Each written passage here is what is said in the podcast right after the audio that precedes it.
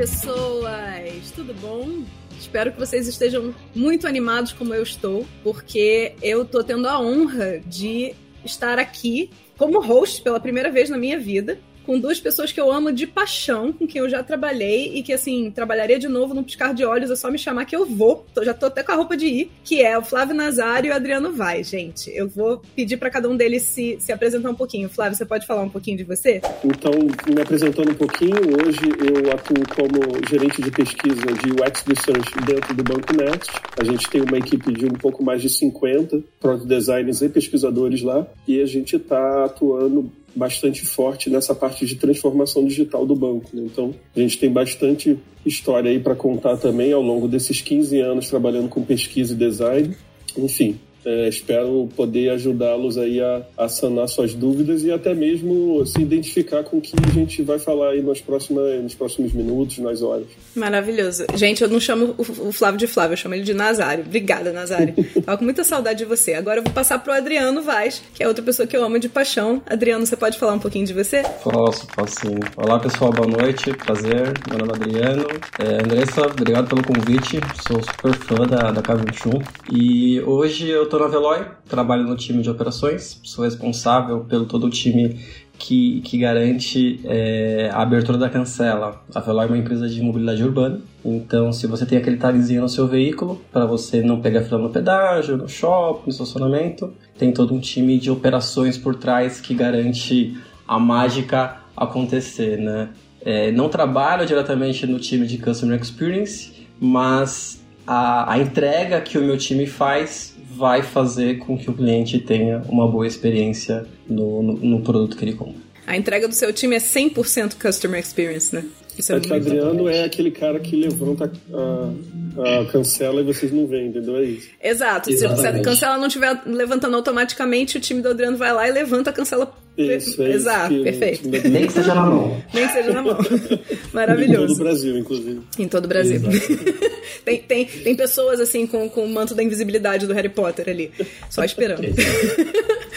Galera, eu, além, de, além da felicidade de estar com essas duas pessoas maravilhosas, eu tenho uma felicidade adicional para compartilhar com vocês aqui, que é a seguinte: pela primeira vez na história dessa indústria vital, eu estou como host não apenas dessa live, mas também do Love the Problem, que é o meu podcast favorito. Eu tô muito feliz porque eu vou poder virar e falar: Léo, solta a vinheta! Olá, este é o Love the Problem, o podcast oficial da K21. Evolução contínua de pessoas e organizações, com carinho, toda semana para você.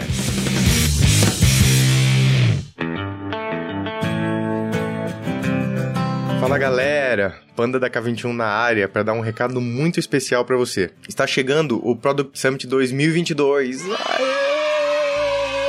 Ele vai acontecer no dia 30 de junho, lá no Centro de Convenções Rebouças, em São Paulo. Vai ser um dia para muita troca de experiências e aprendizados com grandes nomes do mercado digital. Pessoas com muita experiência de mercado e muita história para contar sobre o desenvolvimento de produtos. Tudo isso no melhor estilo Aprenda com quem faz. Você encontra mais informações no site www.productsummit.com com.br e no nosso Insta, K21Global. Ah, e não deixa para depois porque os ingressos são limitados. Product Summit 2022 Estratégias de negócio digitais para transformar o mundo.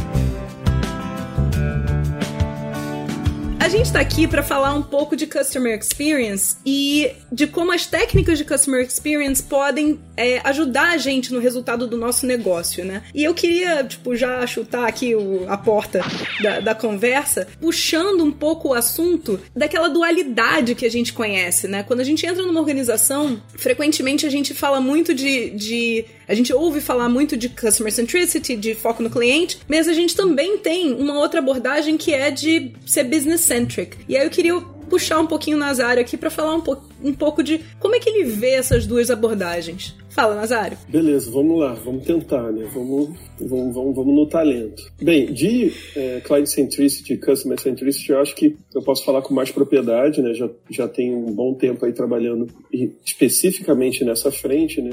que a gente tende muito, e aí eu vou falar aqui mais com propriedade na área de experiência do usuário, né? É que é, centralidade no cliente, customer centricity ou client centricity, como você denomina aí na sua empresa, é uma estratégia de negócio para gente. No entanto, é uma estratégia de negócio que a gente entende que você, é, as coisas são construídas com é, visando um relacionamento a longo prazo com esse cliente. Então, ele é o centro de tudo. E é claro, né, não quer dizer que isso é, venha apenas a, ao encontro dos desejos desse cliente, sim que existe ali um equilíbrio de forças que a gente precisa entender que esse cliente é o nosso melhor ativo ali no nosso negócio. E por conta disso, a estratégia de negócio ela, ela tem que colocar, orbitar em torno desse cliente. Agora, é claro, né, as empresas, obviamente, foram feitas para dar lucro, e sem o lucro, é, as empresas não existiriam, as coisas são tão óbvias assim. No entanto, algumas empresas preferem prezar mais por essa lucratividade do que propriamente entender o comportamento, como é que esses, esses clientes eles podem consumir ou até mesmo é, engajar nos seus produtos. Então, essa dualidade é, é estranha do ponto de vista aqui do meu lado de, de pesquisador, de experiência e é, pesquisador de experiência do usuário, né? Porque para a gente é muito claro de que centralidade no cliente tem a ver com estratégia de negócio, é, orbitando em volta desse cliente. Então, acho que é uma coisa que acontece hoje né, com muita frequência, e eu vou dar a palavra para os demais para falar, mas que para a gente soa muito estranho, porque a gente acaba vivendo muito isso, né, essa questão, principalmente aqui em User Experience, de esse cliente está sempre ajudando a gente a ir para para frente, a melhorar nossos produtos. Né? Uma coisa que eu acho muito interessante é quando você tem um comportamento é, que é assim: você tem pessoas que estão olhando para a experiência do cliente, se importam com a experiência do cliente, se importam com a satisfação do cliente, é, e elas são super bem intencionadas, mas elas acabam falando coisas do tipo: o cliente está reclamando, então a gente tem que fazer. E, e isso pode ir diretamente contra a estratégia da empresa. E por outro lado, a gente tem pessoas que estão olhando a estratégia da empresa, provavelmente também com a melhor das mas é, eles acabam não percebendo o quanto prejudicar a, a experiência do cliente, a satisfação do cliente, dói direto no bolso. Né? E, e, talvez não ter a, a, visibilidade disso faz com que essas pessoas entendam que elas estão em lados opostos. E aí eu queria ouvir um pouquinho o Adriano sobre qual é a experiência que ele tem sobre esses lados, essas diferentes visões, se você já viveu algum tipo de embate é, nesse sentido. Uhum. Não, imagina, só na Suíça. Conta aí pra gente. É, no final vira uma guerra, né? E aí você tem que tomar cuidado para não virar uma guerra de egos e, e virar assim uma um, um, conflito saudável pro que você tá discutindo pro melhor do negócio, né? Acho que o Flávio foi, foi bem categórico e a palavra talvez seria equilíbrio. Como que eu trago um equilíbrio de que o quanto eu olho pro cliente, para eu me diferenciar no mercado, para que eu tenha uma ótima experiência, para que meu cliente recomende o, o meu produto para outras pessoas, para que eu tenha mais clientes e para que venha mais dinheiro para a empresa e que o acionista fique feliz. Por um outro lado, eu tenho que metrificar tudo que o cliente pede. Então, o, o quanto aquela reclamação na rede social da Andressa é, faz sentido. Putz, mas quem olhou aquela reclamação foi o CEO da empresa. E o CEO da empresa tem um crachá gigantesco e o cara fala: Porra, como que a Andressa falou mal da minha empresa na rede social? Putz, você tem razão, senhor CEO. É uma droga. Mas olha só, com base nos nossos dados, o que a Andressa está falando aqui foi só uma pessoa que reclamou, né? Será que faz sentido eu desenvolver a solução para a Andressa uma coisa que eu não vou fazer, eu vou colocar no backlog. Ou eu resolvo um problema que 15 mil nasários reclamaram. Então, eu acho que o, o, o, desafio aí é achar o equilíbrio do quanto eu atendo o cliente e do quanto eu atendo o negócio, porque eu não posso olhar só para um e só para o outro. E também evitar com que vire uma guerra de egos na, na, na empresa, né? Porque é muito bonito você falar, não, eu tô com foco no cliente, eu, eu sou customer centrist, cara, é lindo, beleza mas no final do dia a gente é uma empresa, a gente tem que dar lucro, a gente tem que dar resultado. E se você de alguma forma não conseguir converter isso no, no financeiro, é aí mesmo que você não vai conseguir atender o cliente. Então, talvez ter foco no cliente também é saber falar não para ele, senão o você vai quebrar. Só queria colocar um adendo nisso que é interessante isso, né? O, o olhar de pesquisa, de novo, eu vou sempre puxar para esse lado porque é praticamente o que eu faço aí ao longo desse, dessas últimas, das últimas décadas aí. Mas o fato é, é, é interessante que o, no olhar de pesquisa, isso é muito claro, né? A diferença entre escutar e entender uma coisa, né? É, o, o Adriano pontuou bem, né? Essa questão da relevância estatística, né? O quanto alguém reclamou, o quão relevante é aquela reclamação e aí você é, ter realmente ali uma possibilidade de balizar isso, seja por quantidade, seja por gravidade e assim por diante. Mas dentro de pesquisa a gente tem sempre essas duas diferenças que equilibram, né? Essa parte de centralidade no cliente, que é justamente eu preciso escutar continuamente meu cliente e isso vai gerar uma ansiedade imediata, principalmente nas equipes de negócio, mas ao mesmo tempo eu preciso entender aquela necessidade ou aquela reclamação ou aquela frustração. Que essas duas coisas são coisas separadas e a gente precisa de alguma forma fazer com que elas andem juntas. Então é importante isso, né? Por exemplo, esse exemplo mesmo do Adriano. Ah, é, foi o CEO que reclamou, foi a, a, tia dele, foi o parente. Então isso parece ser um peso muito alto, mas na, na prática pode ser um, um, uma, um bug que, que dificilmente aconteça. E aí a gente está confundindo a escuta com o entendimento daquele problema. Então acho que é, é, pertinente colocar esse ponto também. É uma coisa que veio na minha mente muito rápido enquanto vocês estavam falando foi o seguinte: eu, como pessoa que trabalhou com produto muito tempo, ainda trabalho, uma, uma coisa que mais tipo povoa os meus pesadelos é aquele produto Frankenstein. Porque cada cliente vai pedindo uma coisa diferente, e aí quando você vê, o seu produto não tem nem pé nem cabeça. E aí você tem uma experiência que era para ser boa para todo mundo e ela é péssima para todo mundo porque o produto não faz sentido. Então, é o, o risco da gente acabar atendendo to toda a solicitação que o cliente faz, mesmo que a gente tenha dinheiro infinito, porque geralmente, né, a restrição tá em quanto esforço você vai dedicar aquilo e que, né, prioridade é uma necessidade, mas geralmente a restrição não é só essa. A restrição é também você você continuar tendo uma proposta de valor coerente, consistente para o seu cliente. Não, e, e, eu acho que também tem que ter um, um controle emocional, porque eu do lado de operações, né? E aí, Nazário, vou puxar sardinha pro lado agora. É, cara, a minha vida é resolver problema. Então, se não tiver uma reclamação, putz, tem alguma coisa errada. Porque não tem como não ter falha, não tem como a tecnologia ser 100%. É, então é a gente ter consciência de que, putz, infelizmente vão acontecer falhas. E aí é a gente metrificar elas e de encontro com o que a Andressa falou. Beleza, quanto de disponibilidade a gente tem do time, das squads, de dinheiro que problema que a gente vai resolver primeiro? Putz, vamos primeiro resolver o problema dos mil nazários que reclamaram. Show. CEO, tia do CEO, cara, desculpa, mas você vai ter que segurar um pouco o reg e depois eu resolvo esse problema. Não quer dizer que eu não vou resolver, mas nesse momento ele não é o mais agressivo. É uma decisão difícil, é uma conversa difícil que você tem que ter, né? E aí talvez envolve bastante a cultura da empresa que você tá, porque às vezes esses caras não, não estão preparados para ouvir um não. Acho que vai da habilidade também de como que você fala não. Tem formas de você falar um não desse, mas é, eu, eu acho que envolve também um pouco de Resiliência. Putz, a, a minha vida é, é, lidar com problemas, né? Inclusive, o, o nome do próprio podcast chama Love the Problem. Ame o problema. Porque se você só buscar solução, cara, você vai se frustrar. Tem, tem uma coisa que eu tenho dúvida aqui, que é o seguinte: é como é que é para vocês é, essa história da disso que o Adriano está trazendo, de maturidade da pessoa e de resiliência da pessoa, e também de dados, né? Porque é muito difícil discutir com um CEO se você no mínimo não tiver métrica. Como é que é isso para vocês? Tem um problema de maturidade grande na empresa, a gente sabe. Eu acho que a Andressa sabe muito melhor do que a gente, do que eu, do que o Adriano, porque é, ela está aí atuando em várias empresas simultaneamente, então isso é, aumenta ali o, a sua propriedade, a experiência em diferentes culturas, né? No entanto, tem, é, eu percebo uma, uma questão que já tem se repetido ao, ao, longo do tempo em empresas que eu já atuo, né? Então, é, um escopo mais fechado do que propriamente em cada uma das empresas, é que o sentimento de a experiência versus o, o que, que eu não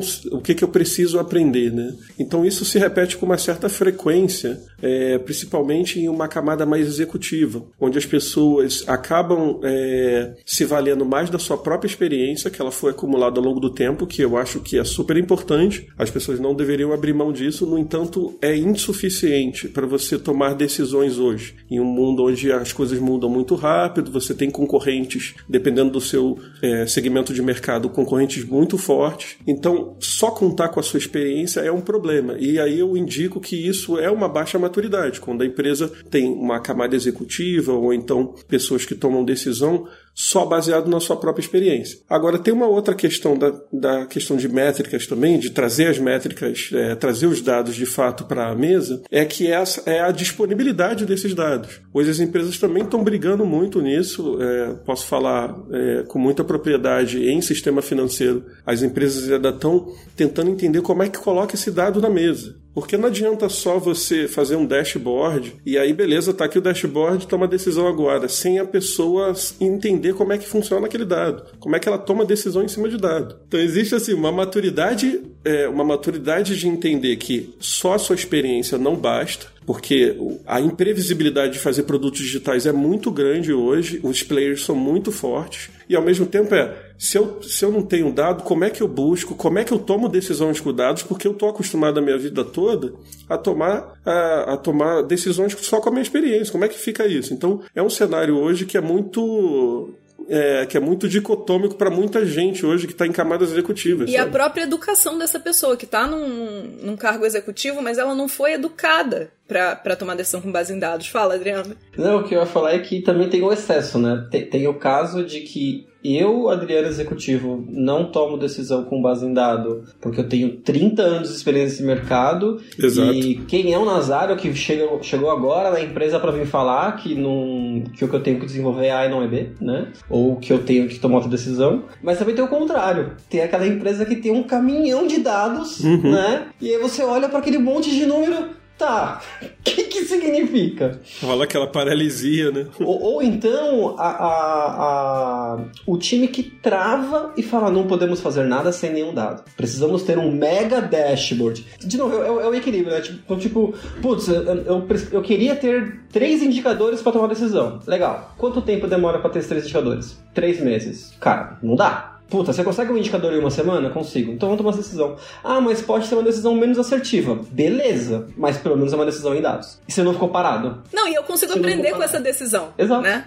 Então é, é, é, o custo do atraso de eu demorar para tomar a decisão. É, pessoal, eu queria aproveitar e fazer uma, uma breve comunicação aqui, que é o seguinte: a gente tá falando muito de técnica e de case, como é que a gente é, como é que, como é que as coisas estão funcionando em cada ambiente, em cada cultura e, e principalmente da, da, maturidade das pessoas a analisar dados, etc. E eu queria contar uma coisa muito legal aqui para todo mundo, que é o seguinte: a gente vai fazer um lançamento agora, em primeira mão, de um e-book sobre Customer Experience, chama Customer Experience no Centro do Negócio, e ele conta quatro cases que eu acho que podem ajudar justamente as pessoas. Eu já tô vendo que tem pessoas perguntando assim que técnicas usar, etc. Então, se vocês quiserem aprofundar, a gente vai soltar o e-book já já, porque a gente quer justamente que é, esse gap que a gente tenha no mercado, que a gente tem no mercado, comece a ser tratado. Então, cases aí para vocês estudarem e técnicas e ferramentas para vocês aplicarem no dia a dia. Então, Legal. é isso, muito bom. Nazário, Breaking desculpa, continua.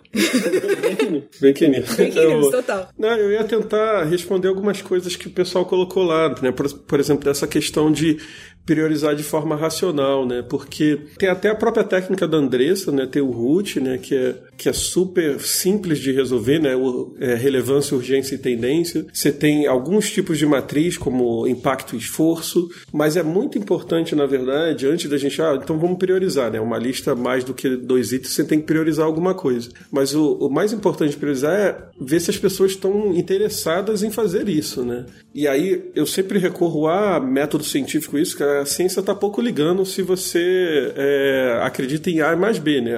Acredita, a gente acredita ali na possibilidade de recolher evidências e ponto. Então isso tende a, a deixar as pessoas meio arredias com isso, porque você parece que você que toda a sua experiência vai ser jogada para o ralo, mas não é verdade. Na, na prática, você está deixando de forma mais racional a sua tomada de decisão. Então, tem essas possibilidades, desculpa, tem essas possibilidades de, em forma de dinâmica, colocar as pessoas certas na mesa, como usar o root, usar esforço, matriz de esforço e impacto, entre outras, mas também é muito importante fazer essa leitura de cenário se as pessoas que você, os seus interlocutores, seja executivo, seja uma camada gerencial, ela está disposta a fazer essa mudança também. Porque senão você vai ficar batendo, batendo na parede. Por exemplo, no caso da, da K21, quando a gente começou a tra trabalhar com Fit for Purpose é, há um tempo atrás, é, 2018, 2018, dois, início de 2019, final de 2018, por aí. É, uma das coisas que a gente tomou um, um, um choque foi que quando a gente rodou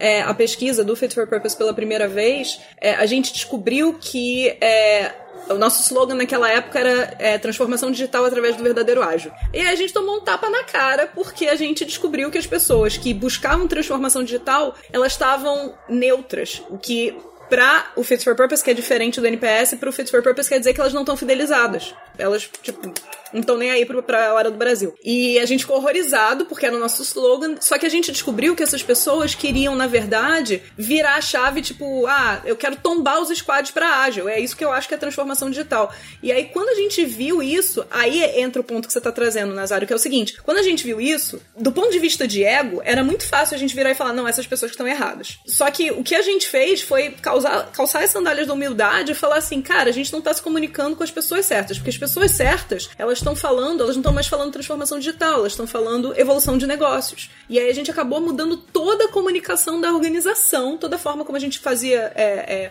é, os, no os, nossos comunicados, o nosso slogan, toda a comunicação com o cliente por conta disso. Por ouvir o cliente e estruturar a estratégia com o cliente no centro. Não para fazer o que ele quer, percebam. Não era para, ah, se eles não estão gostando de digital, é, transformação digital assim, vamos mudar tudo. Não é isso. É assim, cara, eu entendi que esse público que fala, que usa essa linguagem, não é o meu público. O meu público usa outra linguagem, então eu vou adaptar a minha linguagem para o público que eu realmente quero. E, e, esse tipo de decisão executiva é muito, muito difícil de tomar. É dolorosa de tomar, né? Faz parte. A gente acaba criando um apego, né? O, o, o Nazário estava falando uma coisa, achei interessante compartilhar, que é o seguinte: dado que é complexo priorizar um backlog. Então, se você tem um backlog com dois itens, um tem que ser priorizado. Depois que é priorizado, eu acho que é importante, pelo menos amador que, gente, que eu sofro dentro de casa, e imagino que em outras empresas também, deixar claro para os times né, que vão resolver isso que eles estão resolvendo um problema e que eles não estão resolvendo uma feature. Porque quando você entende que está resolvendo uma feature, é como se fosse uma pastelaria.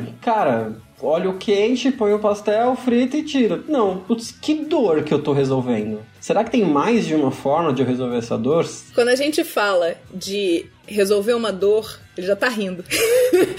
Quando a gente fala de resolver uma dor, isso tem muito a ver com inovação. Então eu queria ouvir, Adriano, na sua experiência, como é que você vê essa experiência do cliente, essa questão de entender os problemas dele? Como é que isso impacta no dia a dia, né? A inovação da empresa? Como é que você enxerga isso? É, a gente estava até falando de ferramentas, né? O, o Fit for Purpose é uma ferramenta que, putz, ajuda bastante e, e quando eu aprendi, eu dei um cavalo de pau na minha mente. Eu falei, porra, eu venho fazendo errado nos últimos 33 anos, né? Eu, dentro de operações, quando surge um problema ou quando eu construo uma empresa, né? Eu tive a oportunidade de construir a Vale do Zero você pensa sempre de forma escalada. Então, putz, eu vou montar uma solução que seja escalável e que as coisas funcionem é, sem eu precisar colocar a mão. E, obviamente, você não consegue acertar todas as vezes e uma, uma coisa ou outra escapa. E aí, o que, que acontece? Quando você enxerga um problema que precisa ser resolvido, a primeira coisa que você pensa é: vamos resolver a causa raiz. Porque aí eu resolvo a causa raiz, esse problema nunca mais se repete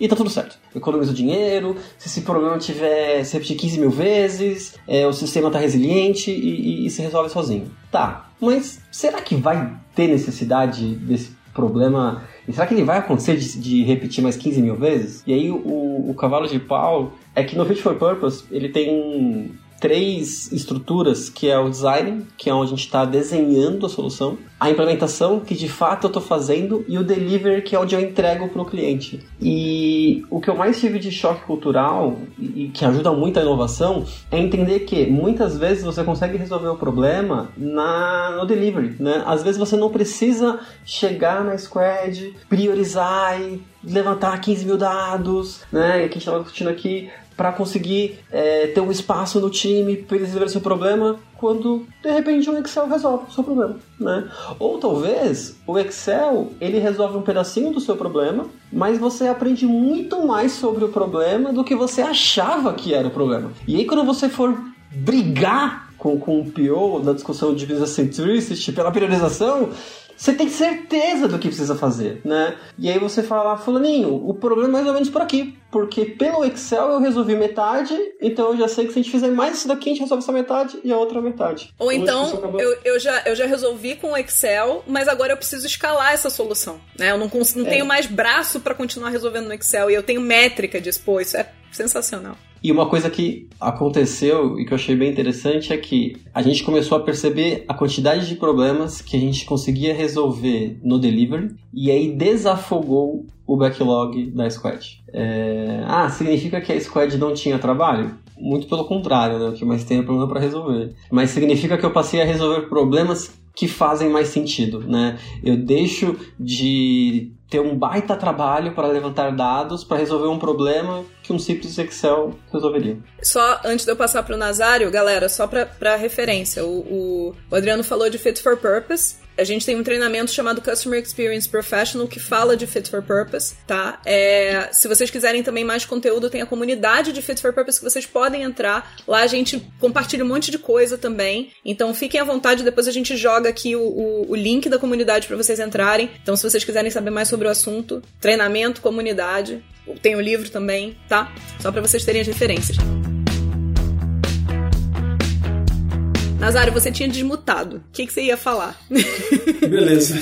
Eu só queria estressar um pouquinho mais esse, antes de falar né, sobre essa questão do que, que impacta na experiência do cliente em inovação, eu só queria estressar um pouquinho mais sobre essa questão do problema, né? Porque não só por conta do Love the Problem, mas é porque às vezes a gente sequer sabe qual é o problema que a gente está resolvendo, né? E, e, me parece que é super pertinente a gente falar sobre isso, principalmente para essa audiência que são pessoas que já trabalham com equipes, com produtos digitais, que isso tende a se repetir em diferentes cenários, né? Primeiro você tem dar alguns passos para trás para ver se a gente está falando de resolver um problema, avaliar um produto, quero saber se o mercado vai comprar ou não, quero saber se as pessoas vão pagar por isso. Então tem coisas que se concatenam aí que a gente precisa realmente ter clareza disso. Não quer dizer que você vai fazer um milhão de, de pesquisas para ver realmente quando você vai começar o seu processo, mas é importante saber isso, né? Beleza, se a gente está falando de um produto já pronto, esse produto já resolveu ou está resolvendo um problema é de fato, ele está resolvendo realmente esse problema. Então, ok, pacificado, vamos falar sobre produto. E aí, produto tem várias técnicas muito simples, muito baratas para você resolver ali. Seja protótipo, seja teste AB, seja é, fake door testing, onde você coloca ali uma possibilidade de, da pessoa fazer uma degustação de um produto que ainda não foi lançado. Você tem essas possibilidades. Só que é importante você se enquadrar nisso, né? E aí, é até em, em pesquisa a gente fala muito sobre isso, né? Sobre enquadrar, né? A nossa principal ferramenta inicial para começar um processo de investigação, de pesquisa, é justamente enquadrar, entender? Tipo, então beleza, então o que, que a gente quer resolver? A gente vai avaliar um problema, esse problema realmente vale a pena ser resolvido, as pessoas estão realmente reclamando desse problema? Ou então não, ah, é um produto, esse produto está resolvendo esse problema, esse produto vai ser avaliado ali, as pessoas não conseguem utilizar aquele produto? Ou nada disso, já existe o produto, só quero saber se as pessoas pagariam por esse produto. Então percebe que as coisas estão conectadas, né? Do tipo, as pessoas vão pagar porque aquele problema é, é chato o suficiente para aquele produto resolver daquela forma adequada. E aí ainda entra a possibilidade de você ver, beleza, consegui fazer isso tudo, mas tem mercado para isso mesmo? A quantidade de pessoas que vão pagar para resolver esse problema é o suficiente para sustentar o seu negócio? Então essas, essas várias vertentes que são basicamente são quatro, mas são N outras possibilidades, você tem que deixar isso com clareza também para sua equipe de produto, para você ter a certeza de que você está tateando nos lugares certos e não atirando para todos os lados. Agora, essa questão de experiência do cliente, impacto da inovação, às vezes a gente tem uma visão é, talvez romântica né, da questão da inovação, de que a gente precisa fazer carro voador ou então ir até Marte para fazer inovação, quando na verdade a gente só precisa fazer o básico muito bem feito. Tem N Coração, Brasil, não aguenta este homem.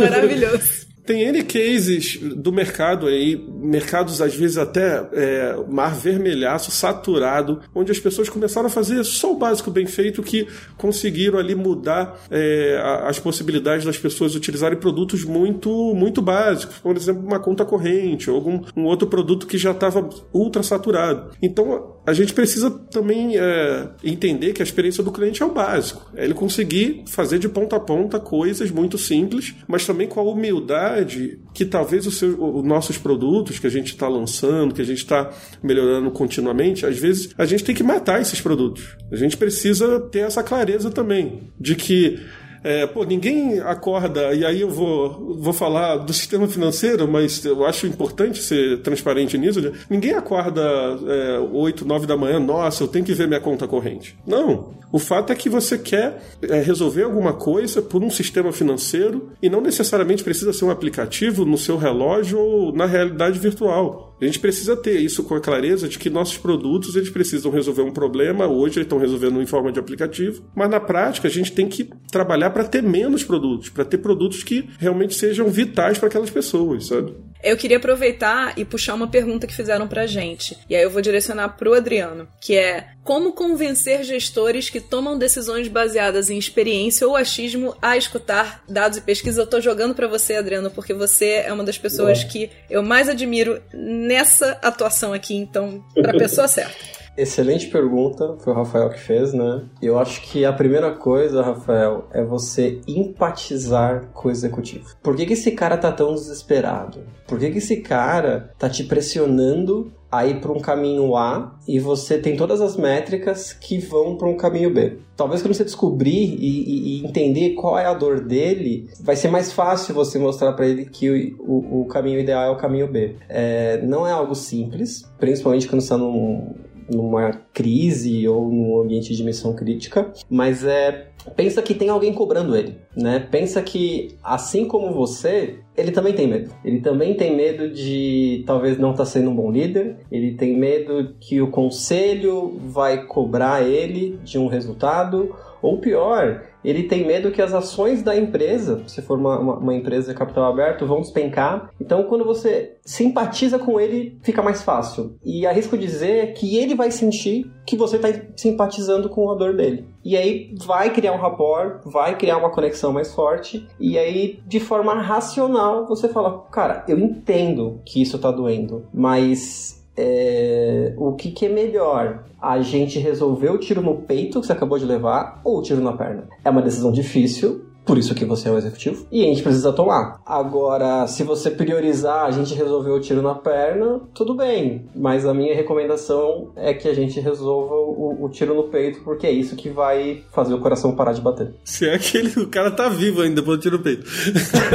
Mas é possível, é possível. Tem várias formas, eu acho que essa da, de simpatizar com o Adriano é muito legal, assim, é muito humanizada, né? Mas a gente sabe que no, no, corpora, no corporate no corporativo e suco de corporativo é, no cotidiano é muito difícil é, empatizar com as pessoas, né? Porque são pessoas que estão sendo cobradas, às vezes tem atitudes que talvez é, afetem como você entende seus valores. Então isso é bastante difícil, às vezes, para dependendo da forma como você lida com a, com a comunicação que aquela pessoa é, repassa para você, né? Mas aí eu sempre recorro também nesse momento à, à questão do método científico, né? Como eu disse, o método científico está pouco ligado para sua opinião. E tudo bem as pessoas tomarem decisões baseadas é, no próprio feeling. Eu acho que é importante, inclusive em, é, em forma de ter essa, essa experiência de você tomar decisões. Só que a ciência já, já explicou, já há bastante tempo, né, que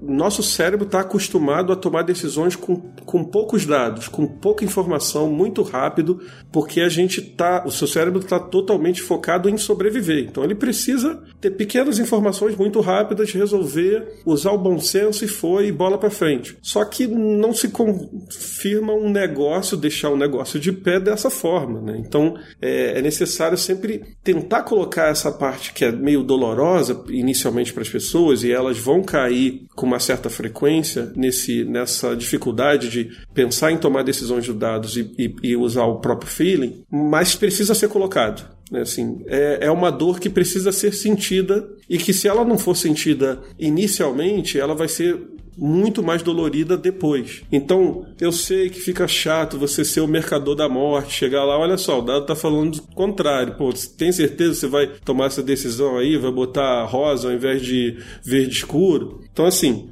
é importante. Eu queria colocar um ponto aqui, porque eu acho que a melhor abordagem, no fim das contas, dado, né, mantido o seu limite de resiliência, no fim das contas, eu acho que é, é justamente a junção do que vocês dois falaram. Porque não adianta eu trazer os dados, mas eu não ser empático. Porque aí eu vou virar o trombeteiro do apocalipse. Eu e Nazário já fomos essa pessoa, sabemos como é. Uhum. Rolou uma gargalhada aqui do lado, inclusive, porque sabem que é verdade. Então Sim. já fomos os trombeteiros do apocalipse e não deu muito certo. então, só trazer o dado não adianta. Só trazer a empatia sem trazer o dado, a gente também é, vê que não é o suficiente, porque você pode, inclusive, guiar a pessoa com a melhor das intenções para o lugar que talvez não seja o ideal. Então, o que o Adriano trouxe, inclusive, foi, cara, empatizar com a pessoa e trazer o dado. Empatizar com a pessoa e trazer o dado. Juntar as duas abordagens talvez seja a, a, né, a alavanca de ouro. Tem uma frase que eu gosto bastante, né, que é do CFC, que é, que é o quê? Quando você empatiza com o executivo e coloca na mesa o problema, que é o dado nu e cru, como o, o Nazário trouxe, tem uma frase muito boa do CFC que eu gosto que é o seguinte, se você tratar as pessoas como criança, elas vão se comportar como tal. Você está falando com o executivo. Se você ter receio de trazer o dado para esse cara é, e falar a verdade na cara dele, bicho, fudeu. né? temos uma crise, ou temos três crises, ou temos três lutas e temos que escolher qual a gente vai batalhar. E você, no seu papel de executivo, tem que decidir. A nossa recomendação é essa. Mas se você quiser para a esquerda, tudo bem. Agora, não dá para você querer delegar sua, responsa sua responsabilidade para mim, né? Então eu gosto bastante dessa frase, que se você trata as pessoas como criança, elas vão se comportar como tal. E vice-versa, da mesma forma que a história do delegar responsabilidade. A gente não pode aceitar que o executivo delegue a responsabilidade pra gente, mas a gente também não pode delegar responsabilidade para ele. O que isso quer dizer? Se eu virar e falar assim, ah, mas foi o executivo que mandou. Cara, se, se a gente tem essa postura, a gente não pode depois reclamar que o executivo mandou e, tá, e foi isso, né? E que eu tô, tô desmotivado no meu trabalho porque as decisões são top-down. Claro que também a gente tem que entender que não pode ser só o trombeteiro do apocalipse, tem que enfatizar também, etc e tal, mas uhum. é, existe, aí eu volto para aquele ponto que o Nazário trouxe lá no início, que é a, a, preparação das pessoas, a educação das pessoas, né? Quanto a gente tá, tem, tem profissionais capacitados, preparados e seguros dentro do mercado para fazer esse trabalho. O que, que vocês acham? não sei se tem resposta. Soltei a não bomba. Se eu, é, eu, não sei se tem resposta. Eu só queria só complementar um, um, um, ponto dessa questão né, do empatizar, trazer os dados, etc. E acontece com muita frequência também a questão de eu sempre tomei a decisão dessa forma e aí de repente ela começa a dar errado porque né, o mercado é muito rápido, o mercado é implacável. Por que não tentar de outro jeito? Com dados, com pesquisas, com experimentos. E aí, quando isso dá certo, quando esse caminho, esse caminho alternativo que deveria ser o ideal, mas enfim, as pessoas começam a ver valor naquele processo. E aí ele, ela começa a se alimentar. E aí, daqui a pouco, ela nem lembra que. O próprio executivo se sente mais seguro. Exato. Que é o ponto que o Adriano está trazendo, né? Faz sentido, Adriano? Sim, total. É ótimo. Não, é porque o, às vezes a gente fica com esse receio de entrar em conflito né, com as pessoas, do tipo, ah, já tomou essa decisão, não vou trazer o dado que conflita e tal. Quando na verdade esse conflito saudável a gente precisa ser, precisa estimular nas equipes. A gente fica com esse medo de é, ou ser o trombeteiro do apocalipse, ou vou entrar em conflito com o meu superior. Não, na verdade o, o cenário é justamente para esse, pra, por isso que a gente trabalha equipe, senão é, cada um era na sua baia e acabou. Gente, experiência própria. Executivo gosta de ser confrontado, ele gosta do conflito. É, é, é importante separar que o, o, conflito do confronto, né? O, o conflito, eu estou discutindo com o executivo para a gente chegar na melhor decisão. O confronto, eu estou discutindo para ver quem está certo e quem está errado. Chegou para esse nível, cara, é uma discussão de ego, evita. Não, não vai nela que é bobagem. Mas o executivo gosta do cara que conflita com ele, não de forma rebelde, com, com dados, porque ele está entendendo que você está protegendo ele. Ele está te questionando para que você tome a melhor decisão. Ele está preocupado com o que você vai decidir, né? O futuro da empresa. Porque se você é um cara que tá cagando, tá bom. Você quer que vá para lá? Eu vou. Beleza. Ah, não, é pra vir pra cá? Eu vou. Agora vai pra lá? Eu vou. Agora, quando você se posiciona e fala assim: Pera aí, Andressa, não, eu discordo de você, eu não acho que a gente tem que ir pra lá, eu entendo as suas razões, mas eu acho que a gente tem que ir pra um outro caminho. Cara, acredite, a Andressa, como executiva, vai te olhar como um profissional diferenciado. O que é mais legal disso que você está trazendo, Adriana, é que isso bate com as pesquisas que a gente faz com a liderança. Quando a gente faz pesquisas com os líderes, quais são as dores que eles mais relatam? Primeiro, ah, meu time não tem senso de dono. Ah, os meus funcionários não engajam. Eu preciso que eles engajem com, com o trabalho, que eles né, puxem as responsabilidades. Eu me sinto tendo que ficar microgerenciando o trabalho deles, etc. Só que assim, é claro que a gente sabe que tem comportamentos que o executivo faz que causam uma bola de neve em cima disso. Ok, mas dado que a gente sabe disso, qualquer pessoa pode tentar ajudar a quebrar esse ciclo. Eu acho que essa que é a questão. A gente não pode esperar só do executivo que ele quebre esse ciclo. A gente tem que quebrar ele também na base. É liderar para cima, né? Exato, perfeito. É você chamar o executivo e dar feedback. Cara, isso que você fez não é legal. Pô, você para pensar que esse seu discurso passa uma mensagem pro time de comando e controle, e aí você fala que não é comando e controle, mas você age como comando e controle? Você não quer ser um líder walk the talk? Então, quando você faz isso, você tá sendo diferente. E arrisco dizer, galera, que às vezes é inconsciente o comportamento do cara. Ele nem percebe, ou ela nem percebe, né? E aí o simples fato de você dar esse feedback, de novo, te valoriza como um bom profissional. Não, e fala muito da, do estilo né, de liderança também, né? Beleza, eu super concordo com isso que o Adriano falou, porque é o que mais acontece, né? Principalmente quando a gente está com equipes atuando em, em, pesquisas de estratégia, ou seja, de produtos que ainda não foram lançados, então você lida muito com a camada executiva da empresa, né? E existe ali um, um, uma consciência de que você quer tomar melhores decisões e você vai ficar questionando e questionando como é que foi feito, com quem foi feito. E aí, beleza. E aí, para um pesquisador muito é, bem experiente nesse tipo de processo, ele entende que aquilo é um aprendizado para ele deixar com mais clareza o que está sendo feito. Né? Para profissionais mais experientes, isso fica plenamente claro para ele que ele, beleza, ele está tirando essa dúvida porque eu não deixei claro no meu discurso, no material que eu estou apresentando, ok. Mas para outras pessoas isso pode parecer um ataque. Então aí começa a virar um conflito de que talvez as coisas não vão para o lugar mais adequado. Ao mesmo tempo que o executivo quer soluções, quer é, trazer as questões que ele não entendeu é, e às vezes ele não, é, não tem uma clareza absoluta do que, que ele está falando, a outra parte também tem que fazer esse, esse processo. Tipo, mas você tem que confirmar as coisas, né? Você tem que confirmar esse processo de comunicação. Parece muito óbvio, mas no, no, dia a dia a gente não faz nisso. Tipo, ficou claro que eu falei com você sobre aquela questão, ou então essa pesquisa trouxe tais insights, e, e a gente não costuma confirmar essas coisas no dia a dia. E aí cada um vai para um lado e de repente a gente está fal falando coisas diferentes. Então acho que é importante. É, é uma natureza tarefeira, né? É, é importante fazer essa confirmação, né? Pra gente não cair nessas armadilhas do tipo, você entendeu exatamente o que eu falei mesmo sobre aquilo? O que, que não ficou claro para você? Pra gente melhorar num processo evolutivo para trabalhar em equipe de fato. Senão é cada um por si e a gente vai ficar se bicando. Perfeito.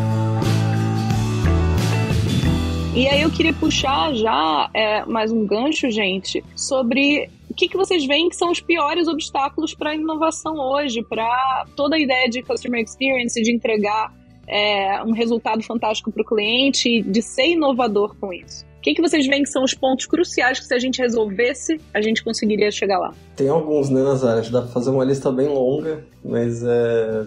Vamos botar aqui ó, no chat a lista 100 coisas para fazer para você resolver. Por favor.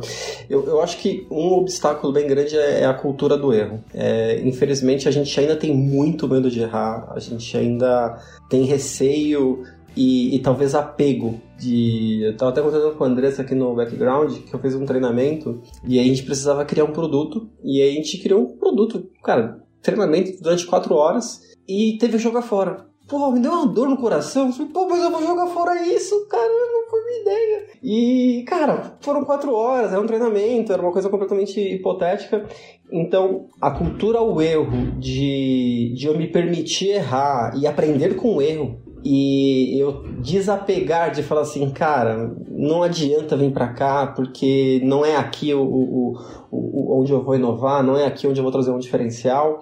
É, eu acho que é uma coisa que atrapalha bastante o que se conecta com métricas, que era o primeiro item que a gente estava falando de customer centricity versus business centricity, de tomar a melhor decisão. Então, se eu fosse fazer um resumo, seria isso. Eu me permitir errar, eu desapegar das ideias que eu tive ou da ideia que alguém teve, eu mergulhei e fiquei uma semana, duas semanas, um mês trabalhando é, e trabalhar com dados. Boa.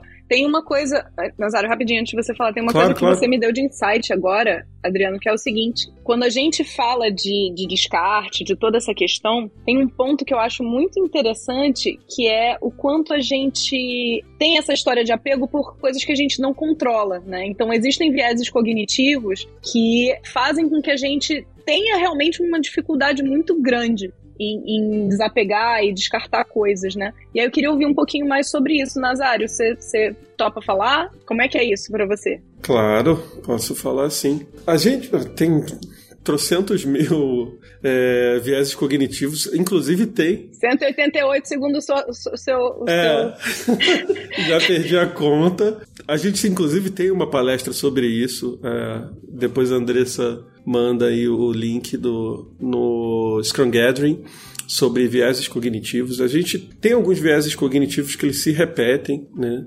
Principalmente essa questão de você atribuir valor a coisas que você mesmo construiu, né? Então acho que está muito ligado ao que o Adriano acabou de falar, né? Que é até o, o viés de IKEA, o efeito de IKEA, né? Onde você acaba atribuindo essa questão de ah, o que eu construí teoricamente traz mais valor, então eu vou, vou ter uma dificuldade de, de deixar isso para lá ou então matar. E isso acontece muito no cotidiano, acredito que muitas pessoas aí estão se identificando com esse efeito IKEA de você ter essa certa dificuldade de desapegar do que foi construído. Você gastou tempo, suor, é, grana nesse, nesse processo, nesse produto que você está colocando no, no mercado e ele precisa morrer em algum momento, ou ele não é a solução definitiva. Então é por isso que né, a gente fala para você amar o problema e não a solução, mas a gente, na prática, é muito difícil de acontecer isso. Né? Tem outros vieses que acontecem e recentemente tem acontecido com mais frequência, principalmente no mercado financeiro, que é a questão de você trazer pessoas para te ajudar a construir o produto, mas ao mesmo tempo você bonificar essas pessoas, né? Trazer a questão de bonificação como se fosse é, um processo é, neutro, e não é. Né? A gente faz muita, muitas pesquisas em sistema financeiro onde você é, acaba bonificando pessoas. Você dá dinheiro ou dá algum benefício para a pessoa responder a pesquisa para você. Exato. É, eu, eu, sempre tive uma implicância, você sabe, é. que eu sempre tive uma implicância seríssima com isso. Gente, o Nazário foi meu UX em 1800 em Guaraná de Rolha, quando eu era pior. E, e, eu sempre discutia com ele sobre isso, que eu falava, não vamos pagar não, porque senão a gente vai desviar o, o resultado da pesquisa, não quero, não quero, não quero. Eram as minhas brigas, assim. Mas voltando rapidinho, só dar um resumo desse assunto, né? Que é essa questão de você atribuir apenas a bonificação, o ato de você é, trazer o cliente para próximo, né? Para você resolver problemas, é, um, é, um, é uma questão que acaba destruindo o desenvolvimento do produto, porque aquele cliente está pouco ligando para o seu produto, ele está simplesmente esperando o, o, o voucher, o cupom, o que quer que seja. Então a gente precisa ser muito criterioso quando a gente está fazendo esse tipo de coisa. Não que a gente não possa bonificar os clientes quando ou clientes ou participantes de pesquisa. Eu acho que dependendo do tempo precisa sim, né? Mas a gente precisa ser criterioso de como é que a gente vai fazer isso, quando vai fazer isso. É, mas esse assunto é totalmente paralelo. é, quando esse assunto surge, eu já fico estressada, porque é, a primeira pergunta que eu faço quando alguém diz, ah, porque aí eu dei um negócio pro cliente porque ele respondeu a pesquisa. Eu, antes ou depois? Essa é a primeira pergunta que eu faço. Pelo amor de Deus, diz que foi depois. Sabe? Importante, importantíssimo. Eu sou essa pessoa, gente. Desculpa, peço perdão pelo vacilo. Mas a gente estava em outro tópico sobre a questão de. A gente estava falando, é, a gente estava falando de quais são os obstáculos para a inovação. E aí a gente tropeçou na história da bonificação e aí se perdeu.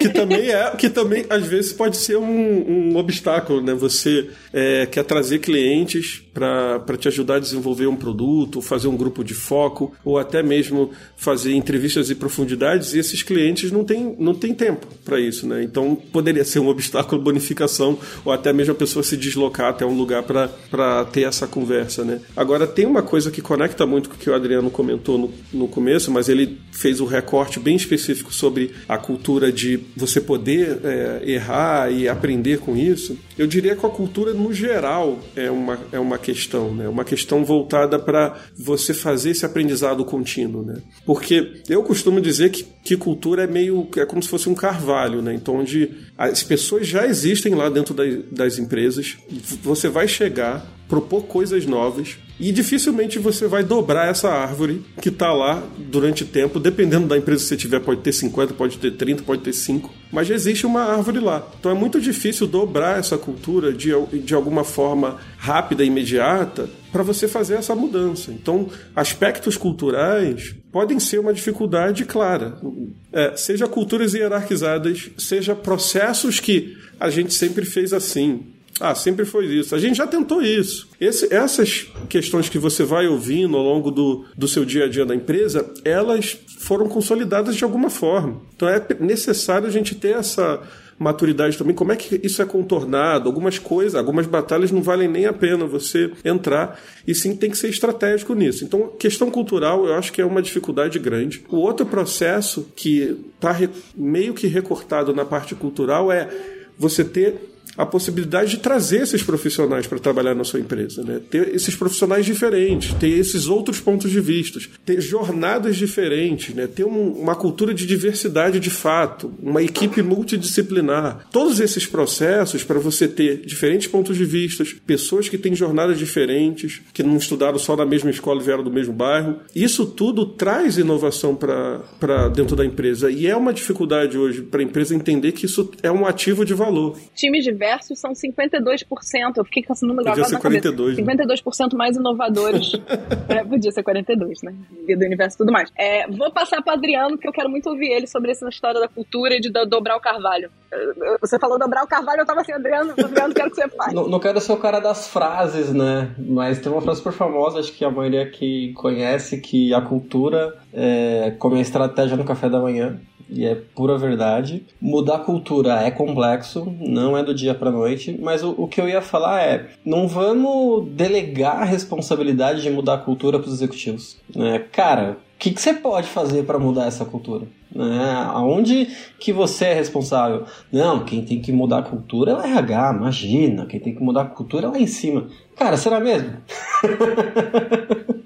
será mesmo que é, é, é, só o outro que tem que mudar a cultura? É, será que quando eu, eu entro numa rota de conflito com o meu executivo, ou quando eu dou um, um, um feedback para cima, né, eu lidero para cima, dizendo, puta, seu comportamento foi super legal, foi super ruim, será que isso não, não tá mudando a cultura da empresa? Então, é, é mais na linha de assim, é foda mudar a cultura, não é simples, mas se responsabilize, não delegue só pro outro, não. Era só esse parênteses aí que eu queria fazer. Eu queria que você falasse, porque você é uma das pessoas que eu mais vejo fazendo essa mudança de cultura. Detalhe, você não é a pessoa da RH, você não é a pessoa, tipo, responsável por isso. Então, assim, eu, eu gosto muito quando você traz. Eu fiquei até arrepiada. Eu gosto muito quando você traz esse assunto, porque é, é walk the talk sabe? Então, gente, vou.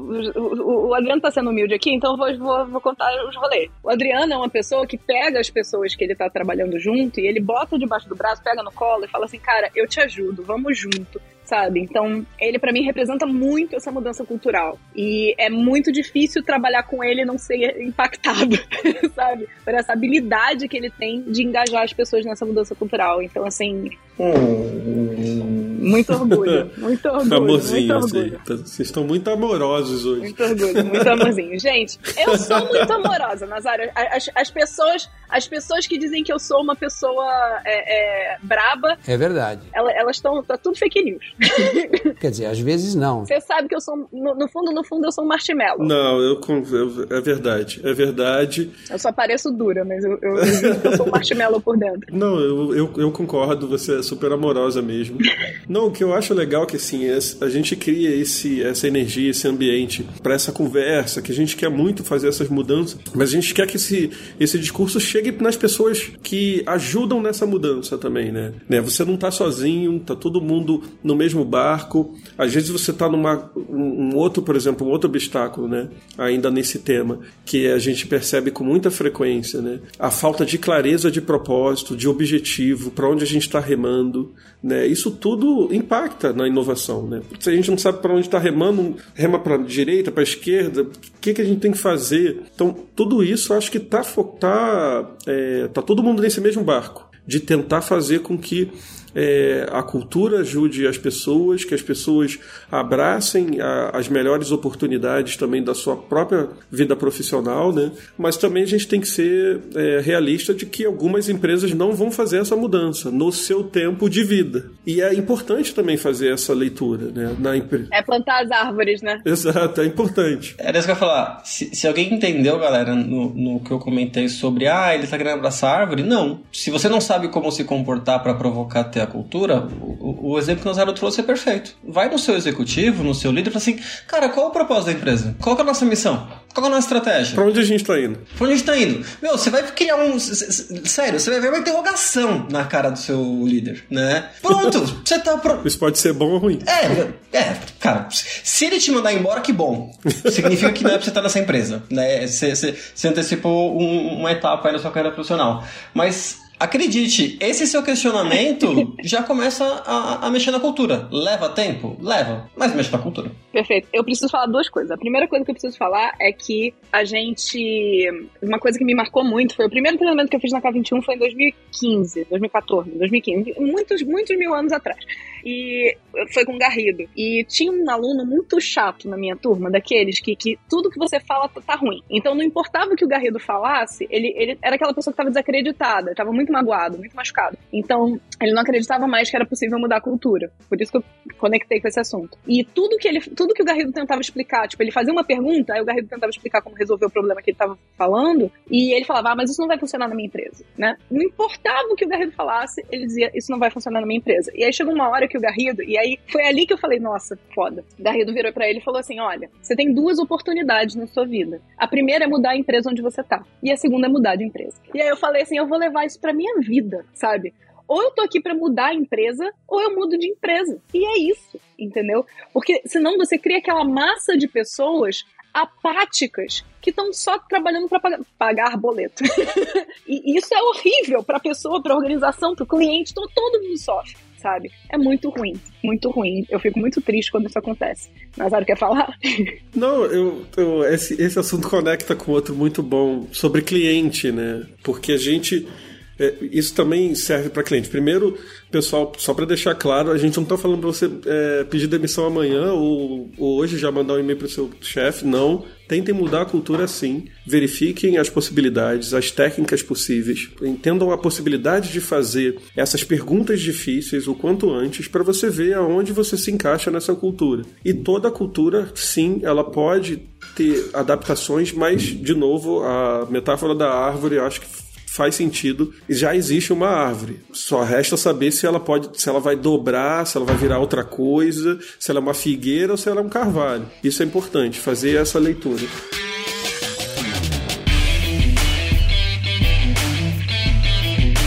Estamos chegando na reta final, então eu queria passar algumas perguntas pra gente responder e eu também queria falar uma coisa muito importante, que é o seguinte: pessoas que estão assistindo, suas lindas, se vocês estão curtindo esse papo, a gente vai fazer uma vez por mês esse papo. E a gente tem a agenda K21 no Google Calendar, que vai aparecer o link aqui, eu tenho fé que ele vai aparecer por magia. Basicamente, a agenda K21 ela vai ter todos esses eventos para vocês acompanharem. Então, por favor, adicionem a agenda K21 se vocês curtiram o papo. Beleza? Eu já, já tava esquecendo de falar isso. Então, vamos agora responder algumas perguntas, pessoal? Vamos, deixa eu só falar o recorte do cliente rapidinho. Claro. Da questão de, de, de já que a gente está falando de Customer Centricity, porque a gente também tem que fazer essa avaliação do cliente. Se a gente está impactando o cliente certo. Não adianta falar que, não, meu cliente é o mundo inteiro, é a cidade inteira. Isso também é importante, né? Você pode estar tá querendo focar em um cliente, no seu produto, no seu serviço, e às vezes não pode, talvez não seja aquele cliente. Você também precisa fazer esse assessment, esse, essas perguntas difíceis para ver se você realmente está performando no mercado correto. Então é importante também. O cliente, às vezes, talvez não seja o correto que você esteja tentando trazer para o seu negócio. E se você tem consciência que um público-alvo não é o seu cliente e ele reclamar, tudo bem. Ele não é o seu foco. Exato. Ok. Perfeito. Porque senão você vai criar aquele Frankenstein que a gente estava falando. E aí o seu produto vai ficar uma bosta. E aí ele não vai deixar ficar bom nem para o seu cliente, que é o público-alvo, nem para o que não é. Gente, é, é muita derrota, sabe? Eu fico muito triste quando eu vejo, vejo esses produtos Frankenstein esquisitos. Vou puxar uma pergunta aqui. É, que conselhos você, que conselho vocês dão para times que querem inovar, descobrindo novos negócios e oportunidades, e ao mesmo tempo que tem o desafio de lidar com os problemas mais corriqueiros do produto? É, vamos lá, vamos lá. Tem coisas acontecendo, deixa eu é, bolar o cenário. Tem coisas acontecendo. Discovery e delivery ao mesmo tempo. É, é dual track ali no talento no talento, na emoção. Uma coisa legal quando é, a gente está trabalhando com esse cenário onde você está. que se repete, a metáfora muda, mas é a mesma coisa, tipo, tentando consertar o carro, ah, consertar a roda enquanto o carro está rodando, é, é, tentar fazer apostas mais distantes, né? Por exemplo, para você ver, por, enquanto você está tentando resolver um problema ali em delivery, onde você precisa apagar aquele incêndio, as suas apostas para frente elas têm que ser um pouquinho mais para frente, né? Oportunidades onde talvez você não tenha focado ou não tenha um produto específico. E aí isso vai te dar um respiro para você ter, fazer uma investigação mais detalhada e aquela investigação vai estar tá terminando e vai convergir com o incêndio que você está acabando de apagar ali no seu produto. Olhando para os horizontes da McKinsey, seria tipo a diferença do H1 para o H2. Era isso que eu ia falar, olhar os horizontes, né? O H2 o H3. Gente, eu tenho, eu tenho uma conexão mental com essas duas pessoas, vocês têm que é, entender eu, isso. Eu, eu, ia, eu ia sugerir do, dos horizontes, né? O, uhum. o H1, que é a vaca leiteira, né? Que é o que paga as nossas contas né, da empresa. O H2, que é o bezerro, que amanhã vai dar o leite pra gente. O H3, que é uma aposta, a gente não sabe o que vai dar. Uma vez eu usei um exemplo e a Andressa gostou, que é o leite de porco. Como é que é o negócio? Ninguém sabe se leite de porco vai dar leite certo. de texugo, então. Né? É, mas pode ser que dê, pode ser que não dê, né? E tem o H0, que é a vaca que tá no pasto morrendo e a gente tem que decidir se sacrifica ou se salva ela, né? Eu, eu trabalharia uma, uma, divisão, né? Quanto de energia o time vai colocar em cada um. Perfeito. Agora, o que tem que tomar cuidado é o seguinte: é uma delícia fazer coisa nova. E é uma droga resolver problema. Então tem que ver se o time também não tá se vitimizando e falando pô, a gente só resolve problemas, coisas que são legais a gente não faz. Então, também tem que responsabilizar a galera, né? E acho que a dinâmica dos Hs são, é, é perfeita. Ó, galera, 20% vai ser coisa nova, coisa legal, que é uma delícia fazer, X% vai ser o outro e os outros Y% vai ser o chato. Cara, tem que fazer. Isso, e, e tudo bem, faz, faz sentido. Eu acho que a grande questão aqui é, uma, a maior armadilha que eu já vi acontecer é a pessoa virar e falar, então a gente vai ter um time só para inovar a cara dos dois, a cara dos dois, gente. Olha a reação. A gente vai ter um time só para inovar e um time só para tratar problema. O que que acontece, gente? Conta aí. Tem um caso muito emblemático, quer dizer, na verdade um caso, né? As empresas repetem erros também, né? Elas podem ver os acertos de outras empresas, mas elas repetem os mesmos erros também. Pô, fulano tá fazendo tal coisa, vamos fazer também. E aí dá errado lá também. Que é, por exemplo, ter um laboratório de inovação. Quer matar a inovação da empresa é, vamos ter um laboratório de inovação. Então agora nenhum setor vai fazer inovação. Pô, vamos falar lá com o pessoal de laboratório. Aí eles que vão resolver a inovação para gente. Pronto, matou, as pessoas não têm mais propósito para frente, e é isso que é diferente de você ter, por exemplo, uma unidade de negócio nova, por exemplo. Porque as pessoas confundem muito isso, por isso que eu acho importante a gente separar. Uma coisa é você ter um laboratório de inovação que toda a inovação da empresa tem que acontecer ali. Uhum. Isso é tóxico. Sim. Agora, você virar e falar, preciso começar um novo modelo de negócio, com uma nova operação, com tudo novo, criar as pessoas que vão cuidar tanto do discovery quanto do delivery desse modelo de negócio é super válido. Perfeito. E eu vejo as pessoas confundindo muito isso. Faz sentido? É, é, a, mesma, é a mesma coisa de você delegar que quem é responsável por resolver a cultura da empresa é o RH. É o mesmo conceito. Também, também. É isso. Né? E, mas é muito difícil, né? Eu, tudo bem, a gente sabe que está muito errado, né, fazer essa, essa divisão e aí vai ser equipes totalmente distintas. Mas às vezes as pessoas ficam muito presas, né, do que já estão sendo, do que já está sendo feito, né. Tem pessoas que realmente não querem é, fazer produtos novos. Eu quero dar só manutenção daquele produto, né. Mas é, não vai viver só disso a empresa. Precisa de diversificação, dependendo do tipo de modelo de negócio ou segmentação que você está trabalhando, né.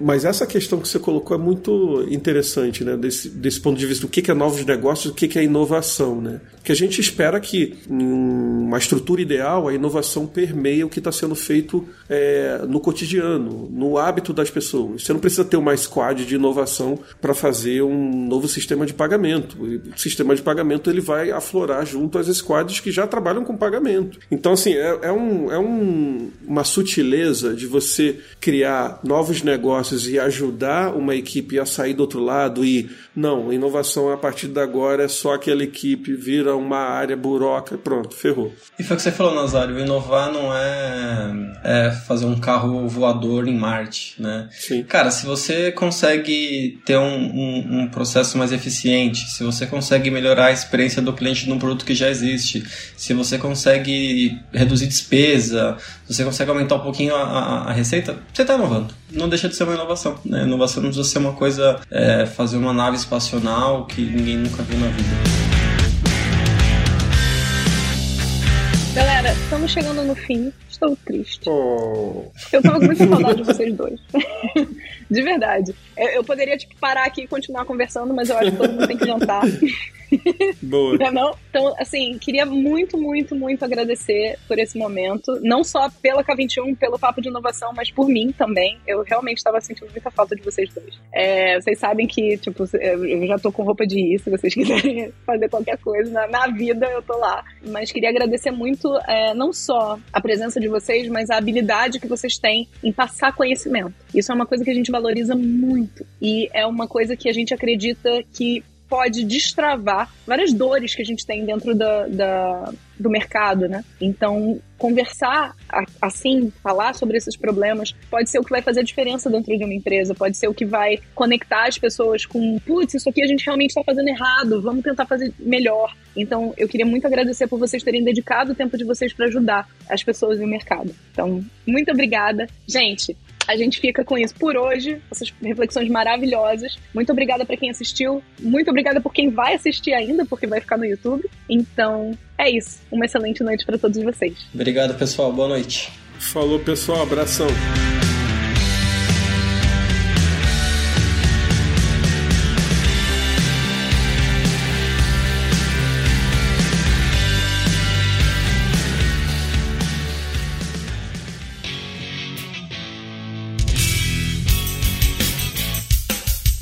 Este foi mais um episódio do Love the Problem, o podcast oficial da K21. Se você curtiu, compartilhe, inscreva-se no seu agregador de podcasts favoritos e espalhe conhecimento por aí. Procure por Love the Problem nas redes sociais e deixe seu comentário ou sugestões. Até o próximo!